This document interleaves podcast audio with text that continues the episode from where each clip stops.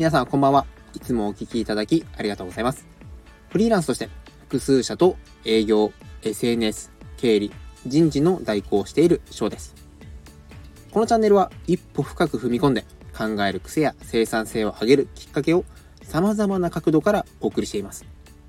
他の回と組み合わせるとより効果が高まりますので、最後まで聞いた後、違う配信もぜひ聞いてみてください。それでは今回のテーマ、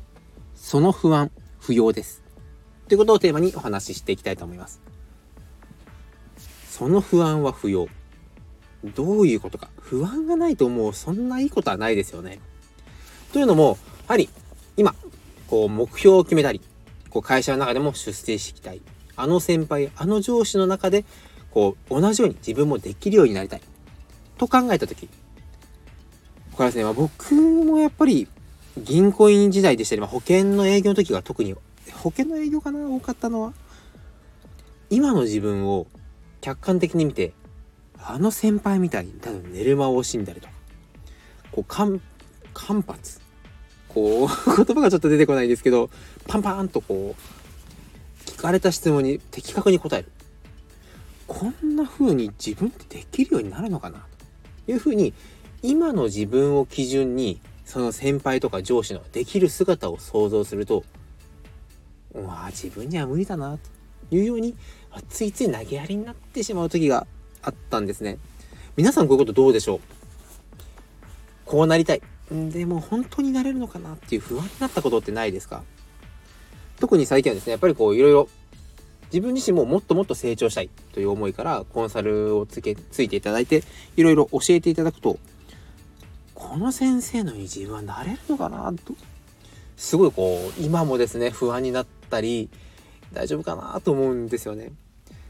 でもこう、今の自分と、その、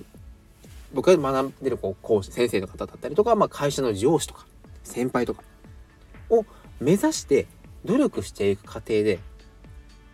当たり前なんですけど、知識ってつきますよね。経験値増えますよね。ということは、引き出しが増えてくる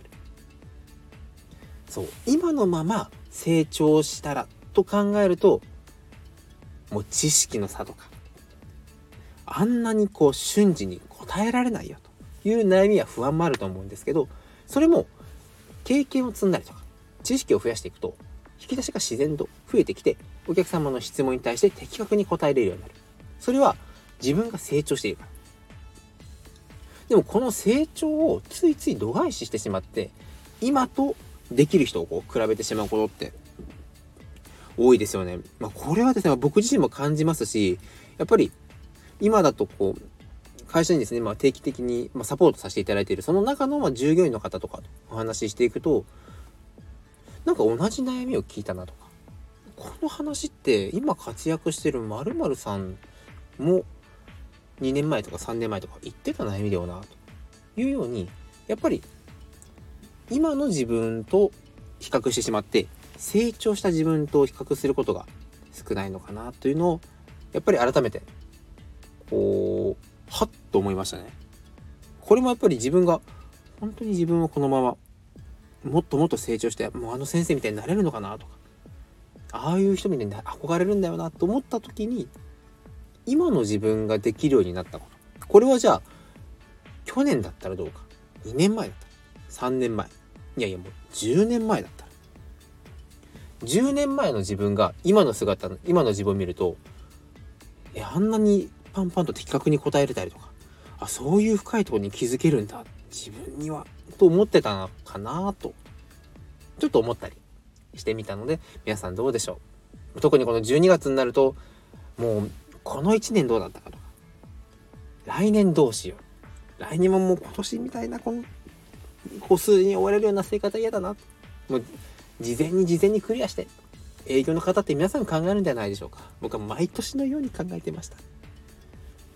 そうなった時に、ついついこう自分を否定しないように、よし、頑張ろうと前向きになれるように、今回ですね、まあ、成長スピードに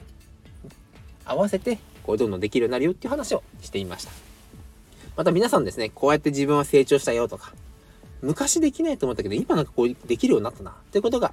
ありましたら、いろいろとレターとかコメント欄ですね、教えていただけると嬉しいです。みんなみんなでこう盛り上がって、どんどん前向きになれたらなと思ったので、まあ、今回ですね、もう繰り返しになっちゃいますけど、このテーマにしていました。それでは今回もご清聴いただきありがとうございました。